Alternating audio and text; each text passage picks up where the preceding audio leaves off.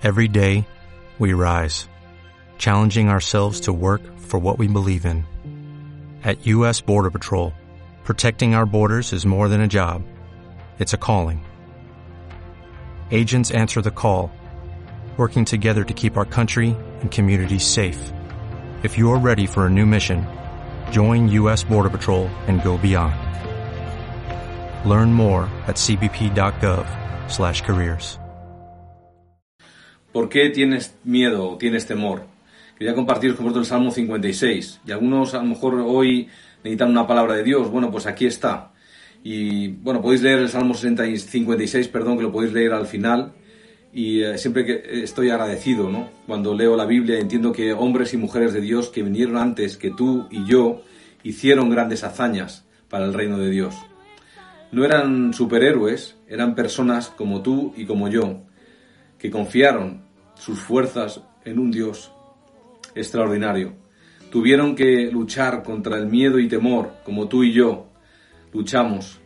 No sé si te acuerdas o si os acordáis cuando Dios llamó a Moisés y echó el bastón y se convirtió en una serpiente.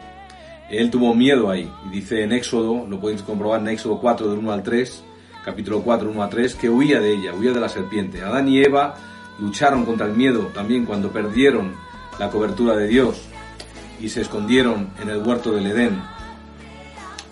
Los discípulos, después de haber caminado con Jesús durante tres años y escuchar sus enseñanzas y ver sus milagros, los milagros de Dios que nunca antes nadie había escuchado, de la manera que lo habían, estaban recibiendo ellos, viniendo directamente de la boca de, de Jesús, de Dios, sin embargo, después de tres años de estar bajo la palabra, en el jardín de Getsemaní, huyeron por miedo. Incluso después de que Jesús resucitara de entre los muertos, en Juan 20, 19, tenían las puertas cerradas por miedo, si leéis Juan 20, 19, por miedo a los judíos. Por tanto, el temor, el miedo es un compañero constante, eh, es parte de la naturaleza caída de toda la humanidad. Y en Proverbio 28 quería compartiros que dice, dice, dice el impío, huye sin que nadie le persiga. Leo solo el principio porque luego leeremos el resto del versículo. Y esto quiere decir que la maldad que está dentro de nosotros, que no, y no se alinea con la verdad, repito, una definición de maldad, lo que estamos abrazando, lo que creemos, lo que somos, lo que estamos pensando, lo que estamos persiguiendo, que no se alinea con la palabra de Dios, ni con el plan de Dios para nuestras, para nuestras vidas. Y hace que a menudo huyamos de lo que percibimos, que va a ser una derrota. Entendemos que va a ser una derrota y por eso lo, huimos de ello, ¿no? Ejemplo, por ejemplo, si, si pese a ser un creyente estás pensando que vas a morir y eres creyente, vas a morir de hambre o que te vas a quedar sin trabajo o sin hogar, pues la única base es el temor del miedo, ¿no? Y trasciende de la palabra. Dios, Dios que dijo en Mateo 6:33, si buscáis primeramente el reino de Dios y su justicia, estas cosas os serán añadidas. Y en algún momento de tu vida en tu mente tenemos que resolver este problema. En nuestro corazón y llegar al punto que llegó David y decir, he puesto mi confianza en ti, Dios no temeré de lo que otros o las circunstancias o situaciones pudieran hacerme. No voy a huir porque la palabra de Dios tiene mayor autoridad que cualquier situación o circunstancia o enemigo que pueda enfrentar. Ahora bien, el temor, el miedo, es una gran arma de nuestro enemigo.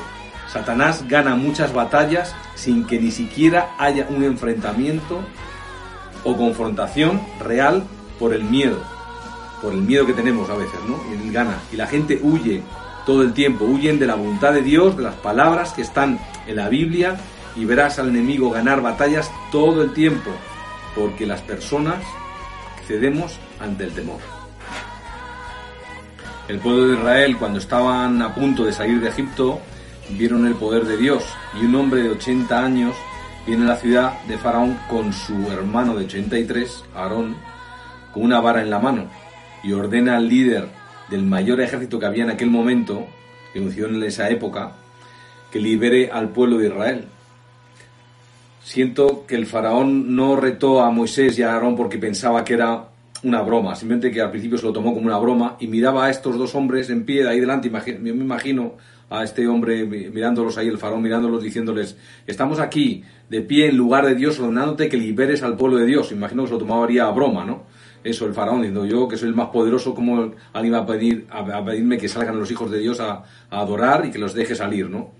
Pero ahí es cuando vemos, el, eh, vemos que el pueblo de Israel vio el poder realmente de la naturaleza que tuvo Dios sobre la naturaleza, vieron que tenía sumado el, poder sobre la vida, porque la muerte, cuando el ángel pasó sobre Egipto, sobre la, todo, el pueblo de Egipto, y llevándose, llevándose la vida de todos los primogénitos de Egipto, y evitó matar a todos los primogénitos de aquellos que tenían la sangre del cordero en los dinteles de las puertas, ellos vieron esto.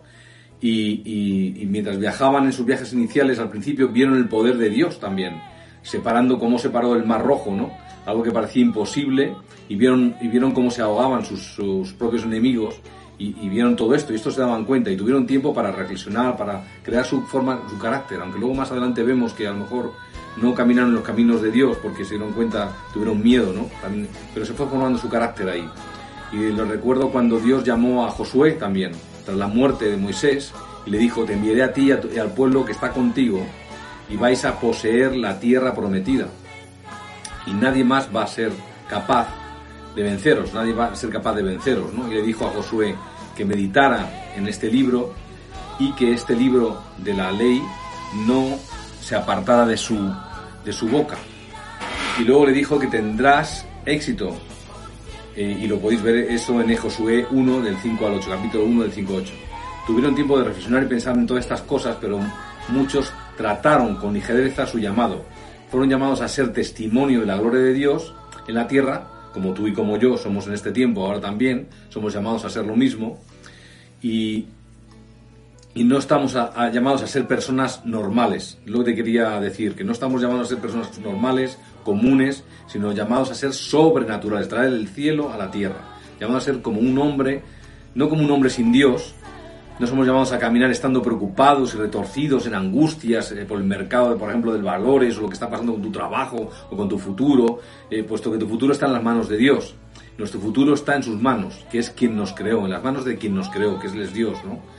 Pero ellos no siguieron su llamado, el pueblo de Israel, sintieron miedo. Cuando necesitaban el coraje para llegar hasta el final, y llegar hasta el final te das cuenta de que la mayoría de nosotros aquí, que hoy que estamos, que nos conocemos, que sabemos que estamos aquí, eh, no hemos llegado aún al, al, propósito de nuestras vidas, todavía no hemos llegado al final. Estamos la mayoría aquí en la iglesia, en formación, en entrenamiento, siendo preparados para algo, que estamos aprendiendo acerca de Dios, de sus caminos, y estás tomándote en serio lo que yo te quería decir esta, esta tarde, estás en serio la palabra de Dios, en la Biblia, en los propuestos para tu vida, cuando ves la, la Biblia y la palabra de Dios, todo es una preparación para lo que Dios está por hacer en tu vida. Hay un momento en tu vida que vendrá y tendrás que va a venir y vas a tener que hacer lo que la Biblia llama caminar por fe. Y vas a tener que caminar por fe vas a tener que salir de la barca y no habrá ni rocas ni nada en medio del agua visibles para que puedas caminar sobre ellas.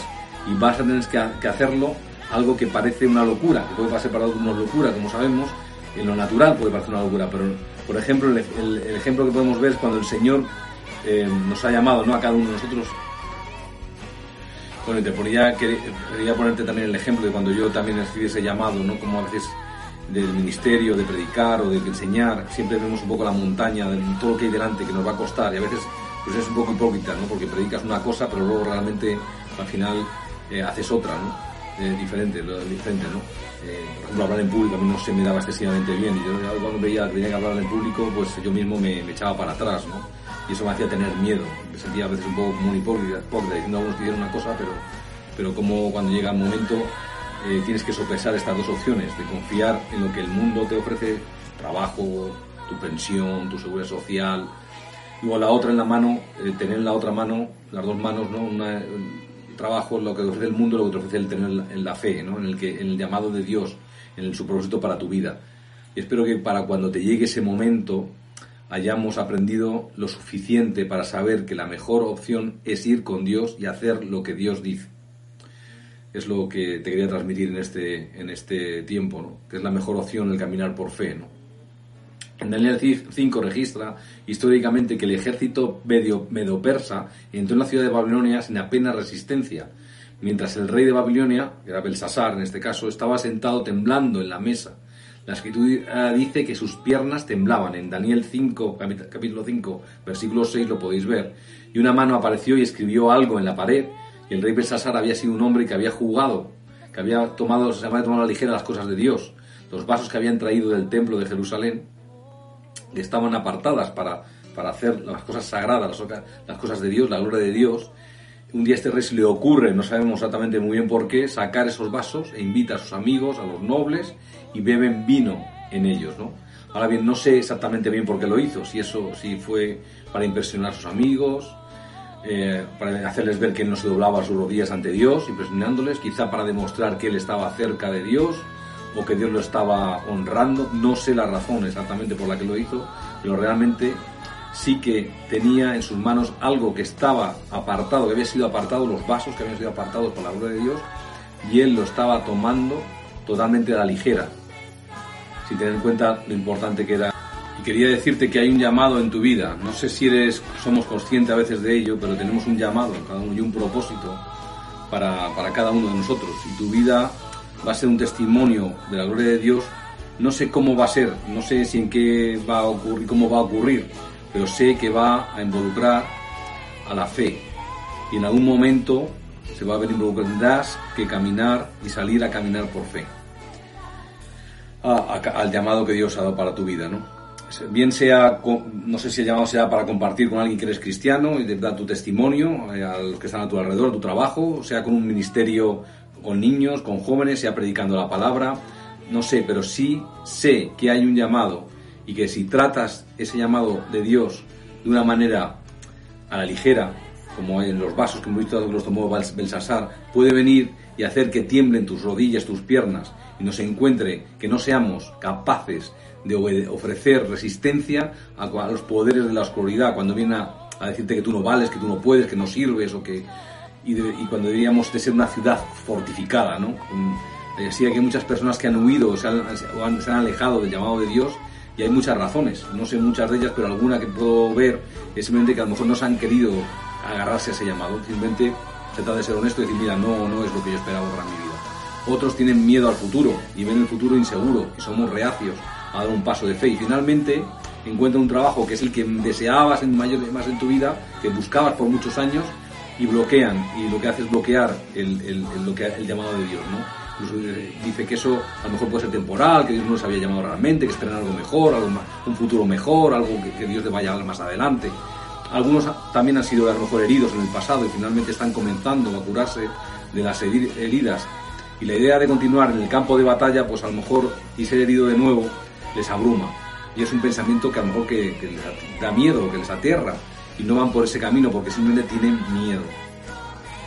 Y pero creo que la razón principal por la que a veces, que lo he dicho un poquito antes también, que cuando una persona, un creyente, eh, que quiere hacer la voluntad de Dios en su vida, eh, pero puede ser víctima del miedo, eh, es porque miramos y vemos la enorme tarea que conlleva hacer la voluntad de Dios, el sacrificio y la tarea que eso supone. ¿no? Y por ejemplo, es, el caso donde he dicho yo mi, vida, ¿no? Con el trabajo, porque supone cada día, pues lo que ha dicho antes, ¿no? Un poco el saber hablar en público, el puede causar un poco de miedo. Vemos a ver, ves el llamado y dices, pero esto cómo lo voy a hacer, ¿no? ¿Con qué recursos lo voy a hacer? Y vemos sigue la falta de recursos, vemos que, debemos dejar, y entonces dejas de confiar en que debes de, confiar. Pero veo que en las escrituras lo que Dios le dijo a Josué, le dijo, no tengas miedo ni desmayes de lo que vas a ver en la tierra prometida. Y Jericó era una ciudad fortificada, que lo sabemos todos, hemos leído estos pasajes, con unos muros tan anchos que un carro, un, un, caballo con un carro podía caminar encima de él. Sin embargo, y abajo se veía el ejército de Israel con unas espadas y unos palos para entrar en la ciudad de tierra prometida. ¿Y cómo vamos a conquistar esa ciudad? Una ciudad como esta. Y Dios le dice, no tengas miedo, de lo que tengas que enfrentar y no desmayes, no tengas miedo ni temor ni desmayes de, tu falta de recursos porque la victoria, la batalla y la victoria no es tuya, la batalla es del Señor. En primero de Samuel, y ahora quiero entrar en otro proceso, el 17, Israel estaba bajo el ataque de los filisteos y los filisteos tenían un gigante llamado Goliat, y todas las mañanas bajaba al valle y retaba al ejército de Israel, diciendo, enviadme a un hombre que luche conmigo y si me vence seremos vuestros sirvientes y si les venzo seréis nuestros sirvientes para siempre. Nos, nos, no son ustedes, decía eh, un pueblo, elegido de Dios en la tierra y no deberían comportarse como tal, decía el, quería el Goliat, ¿no? No son ustedes el pueblo escogido por Dios en la tierra y si lo fuesen, por lo tanto, si lo son, debería ser fácil encontrar a alguien y enviarlo a que pelee contra mí decía que es un desafío, ¿no? De, lo que hacía es desafiar a los ejércitos de Israel. Denme un nombre, seguía diciendo, y estaba desafiando desde lo natural al Dios de lo sobrenatural. Y el problema estaba en que en los días de Saúl el pueblo no buscaba a Dios. Este era un tiempo en que los ejércitos se formaban alrededor del entrenamiento, de la lucha, del ejercicio, de las armaduras, de las lanzas y veo a este ejército sentado en las laderas, ¿no? como yo me imagino ese ejército sentado en las laderas de las montañas, con esa voz de ese gigante amenazándoles y retándoles constantemente, y todos mirando, pues sus bíceps, mirando su lanza, y la comparaban con la, con la lanza de Goliat, que la que él tenía, ¿no? Y lo miraban, y lo miraban como una batalla en lo natural. Por supuesto, cuando la iglesia se encuentra solo en lo natural, es lo que quería decir, perdemos a veces en la jugada o el partido, ¿no? Y esto no realmente es un juego, no es un juego, no hay que tomarlo a la ligera, que es lo que yo siento del Señor, ¿no? Y Saúl y todo Israel, dice las, escrituras, que dice la, Biblia, que escuchaban estas palabras de los filisteos y estaban asustados y muy consternados, tenían miedo y vieron el tamaño de lo que tenían delante, o sea, el gigante, y se consternaban, ¿no? Y se, asustaban, tenían miedo, porque no había un solo hombre en el ejército de Israel, ni uno solo, que tuviese el coraje que sintiera que tenía los recursos internos, o sea, como de fuerza, y, ponerse de, pie y luchar contra este gigante. Como he dicho, no era una lucha. Ni Saúl, ni sus capitanes, ni, nadie. Esto sería una trágica situación, ¿no? Una desgracia para el nombre de Dios, ¿no? Debió ser en ese momento, es el testimonio que se estaba dando, hombre, pero vosotros no sois esto de Israel, ¿no? Y fijándonos en Proverbios 28.1, que los malvados huyen cuando nadie les persigue, los malvados huyen cuando nadie les persigue, pero los justos están confiados como león. El hombre y mujer que voy terminando, y es que había un ejemplo de un National Geographic que vi una, un vídeo hace muchos años en el cual un león estaba cazando un antílope y lo cazó, pero había, estaba cerca de la orilla de un río y pasaba por ahí un cocodrilo y cuando estaba descuidado un momento el león se le quitó la presa, el antílope, y se le metió al río inmediatamente y, le quitó la presa, pero el león, en vez de quedarse ahí parado quieto, le miró fijamente a donde estaba el, el, cocodrilo y se lanzó al río con una furia, con unos ojos que le estaban mirando al cocodrilo, que le, con tan fuerza, con tan furia nadó y, que, fue allí que el, cocodrilo soltó la presa y cogió el, antílope su... su eh, cogió el el león su presa y se la llevó otra vez a la orilla. Desde la orilla le estuvo mirando al cocodrilo como diciendo, no se te vuelva a cogerme algo que no te corresponde. Te has llevado algo en la boca que me pertenece y eso es mío. Pero con ese coraje, ¿no? Se lo, llevó y se lo hizo. Y por eso eh, el, león le miraba como diciendo, no se te ocurra volver a, hacer, hacer esto. Eso es lo que el león estaba viendo desde ahí fuera, ¿no? Que habían cogido, le habían quitado una presa y le había ido a por ella pues dice, que los justos son audaces, dice el Proverbio 28, y confiados como el león. Los justos no se contentan con ver al demonio devorando a nuestros jóvenes, como el antílope, que se lo llevó el cocodrilo, y ni personas en la calle, los justos no se sentarán y no harán nada. No te vas a sentar y quedarte sin hacer nada cuando el enemigo comienza a rugir sobre nuestros hogares, nuestros trabajos, sobre nuestras enfermedades, las familias, matrimonios y sobre la iglesia. Los justos son confiados y audaces o confiados como el, como el león, ¿no? El justo finalmente se dio cuenta de que el Cristo, que te das cuenta que el Cristo que vive mora dentro de ti. Y Jesús es llamado el león de la tribu de Judá no tiene que dar la espalda ni dar ninguna justificación a nadie, ni estar lejos de nadie, ni alejarse, ni alejarse de nadie. Él es vencedor absoluto. Él es la suma de todo, poder, conocimiento, sabiduría y majestad. Está todo en su mano y por la gracia de Dios vive dentro de nosotros. Gloria a Dios por ello, ¿no? Y Goliat salía cada mañana al valle, se burlaba de los ejércitos de Israel y decía, dame un hombre, dame un hombre, alguien que de vosotros pueda luchar contra mí. y si le venciere seréis nuestros sirvientes para siempre. Y se salía con la suya cada mañana. Mientras todos estaban sentados en la ladera de la montaña, y Saúl, el cobarde, rehusaba, revisaba sus ejércitos y sus armaduras, hasta que de repente un joven entra en el campamento y el león de Judá entra con él, o sea, Jesús, o sea, que venía con todo el poder de Dios, ¿no?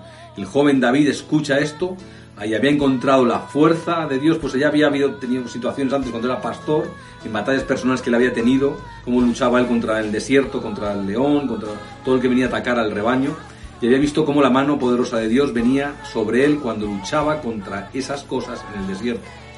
Y cuando entró él en el campamento de Israel, vio a este gigante de pie burlándose de los ejércitos de Israel, de Dios, del Dios viviente, y David dijo, ¿qué es, ¿qué es lo que está pasando aquí? Que nadie pelea contra este tipo, porque le dejáis que siga haciendo esto. ¿Cómo es que le dejáis que siga haciendo estas cosas? Le acusaron de ser orgulloso, se enfadaron con él, de dejar abandonadas las ovejas, de bajar solo para ver la batalla. Bueno, no había ninguna batalla, que yo recuerde, porque todavía no había podido iniciarse, por, por el miedo, claro. Y David dijo, no dejéis que vuestro corazón decaiga, yo iré y pelearé con este filisteo. En Proverbio 28.1 dice que los impíos, de nuevo lo repito, los impíos huyen cuando nadie les persigue, pero los justos están confiados como el león. Y aquí hay un niño que había tomado en serio la palabra de Dios y que había tomado en serio el llamado de Dios y el toque de Dios y lo había entendido en su vida. No lo tomaba a la ligera, como hemos visto antes con los vasos de Belsasar y con la vida de cada uno. Y no estaba jugando con el llamado de Dios. Y tenía pasión en su interior por la gloria de Dios y sabía que es lo que no se estaba glorificando con esta situación, no se estaba glorificando a Dios. Lo estaba llevando a lo que Dios quería, ¿no? Y dijo, y dijo yo iré y pelearé con él. La Biblia dice, dice que rechazó la armadura. Pues que lo que lo hacía es que la gente tenía más, miedo únicamente con esa armadura. Y toda la metodología que él que eh, usaba metodología y armaduras que él no había sido enseñado ni ha sido instruido en armaduras ni enseñanzas de, metodologías de, guerra. Lo que, pero lo que sí que sabía es que había un corazón que ardía para la gloria de Dios. Él era el, él, fue y tomó cinco piedras de un arroyo, las echó a sus espaldas como mostrando, bueno, aquí está el poder, vengo con el poder y con la fuerza de Dios, no con ejércitos, sino con su espíritu. Como dice en Zacarías 4.6, no es por fuerza, no es por poder, sino con el Espíritu de Dios, no es con nada de la carne, de la fuerza natural, todo lo que estaba viendo Saúl, quería luchar en la fuerza, en la carne, sino que viene de Dios, solo de Dios viene nuestra fuerza. Y los demás estaban sentados en la ladera, llenos de miedo por este día, y este joven, este hombre joven, baja al valle con lo que sabe, con lo que ha probado, con lo que sabe que funciona, con el poder de Dios, empoderado realmente, y debe haber algo en tu vida, yo siento que sabes y conoces que has probado y que has salido de la oscuridad y que, que, te ha hecho salir de la oscuridad, que te ha demostrado que Jesús te ha liberado, ¿no? Eso es lo que se tiene que notarse en un cristiano, ¿no? Sabes que ya no eres la persona que solía ser, en tu mente pensaba, piensa como pensaba antes, y sabes que la palabra de Dios es verdadera, la has probado poco a poco, pero versículo a versículo has ido probándolo, pero llega un momento en tu vida que debes responder al llamado de Dios y que debes entrar y luchar contra él, gigante, contra el gigante. Y David va con lo que sabe, con lo que ha confiado, con un corazón lleno de confianza, dispuesto a arriesgar su vida por, por, Dios, por la gloria de Dios, sabía en quién confiaba, siempre he sentido que es mejor morir. Eh, bueno, hermano, estoy terminando ya. Simplemente eh, quería continuar con lo que había dejado con el ejemplo de que había escuchado una vez que un, o lo leí en algún libro de los que hemos leído de lectura de estos de cristianos, en que había un señor, un, señor, un padre, bueno, un abuelo, que iba con sus nietos, dos nietos detrás. Uno era muy chiquitín, tenía 18 o 20 meses, no, no recuerdo muy bien ahora. Y, entonces, claro, tenían que hacer un viaje muy largo de muchas horas, de 4, 5, 6 horas, claro, el niño pequeño no aguanta. Y el papá le, le, iba diciendo, y el abuelo, perdón, de antes le iba diciendo al niño que iba atrás en la silla, no, tranquilo, no me acuerdo el nombre Steven, tranquilo Steven, que vamos a conseguir, tú lo vas a conseguir, tranquilo, cálmate que ya estamos a punto de llegar, ya nos falta muy poco, ya nos falta muy poco. Entonces cuando llegó al lugar, eh, su padre eh, abrió la puerta, el padre del niño, para sacarle, cuando al, al, destino, y le dijo, el niño levantó las manos y exclamó, lo conseguí, lo conseguí, lo conseguí, ¿no? Y ese es el ejemplo que te quería decir. Aparte de que leas, que ya estoy terminando prácticamente esto, el ejemplo este que te he dado, aparte de que solo sigas, leas los versículos que hemos dicho de, Salmo 56 y Proverbios 28 y Proverbios 30, y bueno, los que he mencionado entre medias, y ese va a ser el testimonio, ¿no? Cuando lleguemos a lo mejor a las puertas, cuando lleguemos al final, al final de la carrera, ¿no? Las puertas de la gloria se abran y no sé, las puertas del Señor y levanten nuestras manos y diremos, lo conseguimos, lo conseguimos, por la gracia de Dios, porque hemos llegado, por el poder de, que, de Él, de Dios, lo, hemos logrado, ¿no? Y damos gracias a Dios porque lo consigamos. El diablo a veces te puede decir que no puedes, pero Dios dice que sí puedes. El diablo te dice a lo mejor que no lo vas a conseguir, pero Dios dice lo harás. El diablo a lo mejor te puede decir que ahí tienes límites, que no vas tus, capacidades son, limitadas. Pero Dios te dice, no hay límites con lo que yo puedo hacer. Una vida que, entre, que te la entregas a mí. ¿no? Eso es lo que yo sentía esta noche para compartirte este día. Este será tu testimonio, no sé, cuando a lo mejor si hay una reunión y nos permiten hacer reuniones de culto en el cielo, si es que lo permiten hacer, le decimos, Señor, que el Señor nos diese esos momentos para estar juntos, ¿no? Y podamos decir, lo conseguimos, ¿no? Hemos hemos tenido dificultades, no nos hemos rendido, no hemos renunciado, no, teníamos miedo al futuro, no importó qué voces se levantaron contra nosotros, individualmente o como iglesia o como conjunto, pero hemos avanzado, hemos creído que, que, podía haber un avivamiento, que podía venir ese avivamiento, que en lo cual creemos que el Señor va a hacer algo y va a haber una... y ocurrió, ¿no? Y que ocurra ese avivamiento, y por eso oramos y clamamos en este tiempo, así que no estés asustado, que, eh, en lo que estés haciendo, en lo que tengas entre manos, que no estés mostrando estos tiempos que vienen a la dificultad de complejidad. Y David tenía, para terminar, David tenía una opción, que fue un momento también difícil en su vida, después de ver todo lo que, de sucumbir al temor, él se alejó un poco, corrió fuera del, futuro, después de haber visto lo que pasó con Goliat, que Dios le había apoyado, pero le rodeaban, Saúl eh, le estaba persiguiendo, eh, pero Dios consiguió atar su corazón cerca, lo suficientemente cerca, para que fuese coronado rey, y consiguió hacerlo, ¿no? Con este salmo que te dejo, o sea que a veces eh, está, el, enemigo parece que va a ganar la batalla contra nosotros con todas sus fuerzas y nos da un poco de miedo, con toda su furia, pero, pero él, David, igual que David, tenemos que hacer una decisión. Y dijo, tengo tu palabra, tengo la palabra, se aferró a la palabra que le había recibido y voy a caminar con ella, no voy a tener miedo a nadie, de nada, y me pueda, nada me puede hacer algo y tengo la palabra en la cual confío, ¿no? la misericordia de Dios. Eh, más cuando en los años atrás para enfrentarse al gigante Goliat, como he dicho antes, descubrió que Dios, que seguía siendo el mismo. David se dio cuenta que Dios seguía siendo el mismo, que la palabra, la promesa que él había dado para él era la misma. Con lo cual no debes huir por miedo, por más, por más tiempo. Enfrenta tus temores, enfrenta los temores que tengamos, lo que siento, que tengo que enfrentar yo mis temores en primer lugar. Y si huyes, huir se puede convertir en un patrón para, para mi vida, ¿no? Muchas veces yo he oído de hacer muchas cosas, pero ante cualquier situación o cualquier temor que tengas, enfréntala y no tenemos que huir. Sea el temor ahora que tenemos ahora con este coronavirus, que estamos en la gracia de Dios y conocemos el poder de Dios, es ahí donde tenemos que aferrarnos a la fe, a lo que Dios nos ha, la promesa que te ha dado ahora en la llave de David y de, todo el tiempo que ha estado aquí. Y este quitarnos este, este velo, esta nieve y decirle al diablo que no tiene ningún poder sobre ti. Y si hoy tienes miedo, no importa lo que pase, en los próximos días espero que no tendrás ese miedo, esa autoridad no tiene el demonio, el Satanás no tiene ninguna autoridad sobre ti porque creemos en un Dios viviente. Que, no tengamos, eh, que no tengamos miedo en estas situaciones que estamos teniendo en este lugar. Yo, yo siento que, que, el Señor, la sangre del Señor nos cubre este tiempo, no es para retarle, sino para que confiar en Él, que Él nos va a limpiar, nos va a cuidar, nos va a proteger en este tiempo. Y por eso te animo en este tiempo también a, que, a que tu fe no falte, a que te, tengas que elegir entre lo que ofrece el mundo o fijas la fe y que no tener miedo. No huyas de Él, sino enfréntate a Él con el poder del Espíritu Santo y que no tenemos, que el demonio no tiene ninguna autoridad. Es lo que te quiero decir. La, la guerra que tuvo eh, que tuvo Saúl, que es el punto más importante de toda esta predicación, es que la guerra que estaba enfrentando Saúl contra, el, contra Goliat en ese momento no era una guerra natural, era una guerra de algo sobrenatural. Y eso en el, el cristiano tiene que verse en nuestra cara, en nuestros ojos, que, que, que tenemos algo diferente, que no somos lo mismo que el mundo, en el cual se nos tiene que notar, cualquier persona que aparezca por la puerta nos tiene que notar que somos diferentes, que hay algo en nosotros que hace que, hace que el demonio solo al mirarnos los ojos retroceda y suelte lo que tenga en, su boca que nos quiera arrebatar de nuestros nosotros, como decía antes, de nuestra familia, de nuestros trabajos, de lo que, de, del futuro, de las enfermedades, de toda la tensión que pueda haber por cualquier situación que haya ahora, el momento de agarrarse a la fe, a las promesas que nos han dado, no solo en la llave de David, sino durante tantos años que Dios te ha hablado, que Dios te ha, te ha, te ha dado una palabra. ¿No? Y por eso Por eso hay que confiar en esa palabra. Como hizo David hasta el final, dijo, no, mira, el Señor me ha dicho que yo seré rey, voy a confiar en lo que yo confié en su momento, aunque vengan temores sobre mí, que le estaban persiguiendo también, aunque venga haya temores sobre él, él confió en la palabra, en la promesa que le dio y confió en él y acabó siendo rey. Y por eso te dejo, te dejo esta palabra, acuérdate de leer el, el Salmo 56, Proverbios 28.1, todo el versículo 1, sobre todo Proverbios 56, perdón, Salmos 56, Salmo 56, y si quieres te lo leo aquí ahora mismo. Dice, ten misericordia de mí, oh Dios, porque me devoraría el hombre, me oprime combatiéndome cada día, todo el día mis enemigos me pisotean. Porque muchos son los que pelean contra mí con soberbia. En el día que temo, yo en ti confío. En Dios alabaré su palabra. En Dios he confiado, no temeré. ¿Qué puede hacerme el hombre?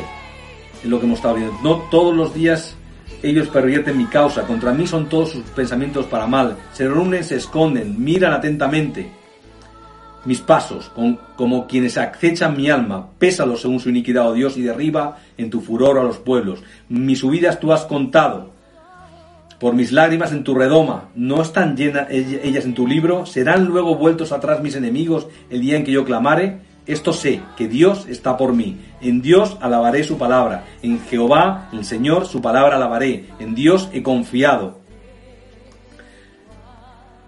No temeré. En Dios he confiado, no temeré. ¿Qué puedo hacerme el hombre? Que lo he dicho antes. Sobre mí, oh Dios, están tus votos. Te tributaré alabanzas, porque has librado mi alma de la muerte y mis pies de caída, para que ande delante de Dios en la luz de los que, de los que viven. En Proverbios eh, como he dicho, 28.1, que también es la clave de esto del, sobre el león, sobre el que el, el,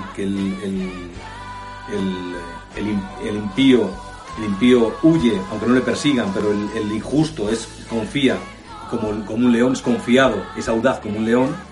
Y también el Proverbios 30-30 que, te he dicho, Proverbios 30-30 que te he dicho que el león es una fiera que ninguna puede contra ella. Bueno, léelo tranquilamente cuando tengas tiempo y espero que Dios te bendiga y que tengas una buena, un buen día y que este tiempo pase eh, eh, en oración, en tiempos de oración y de búsqueda del Señor y como decía el pastor, de, buscar de Dios, de ayunar y de, cortar toda la comunicación que viene de fuera, a veces que viene a interrumpirnos, a darnos temor y que lo único que tenemos que confiar en, en lee la palabra, lee la Biblia y en eso es lo que estamos comprometidos. Gracias y que tengas un buen día.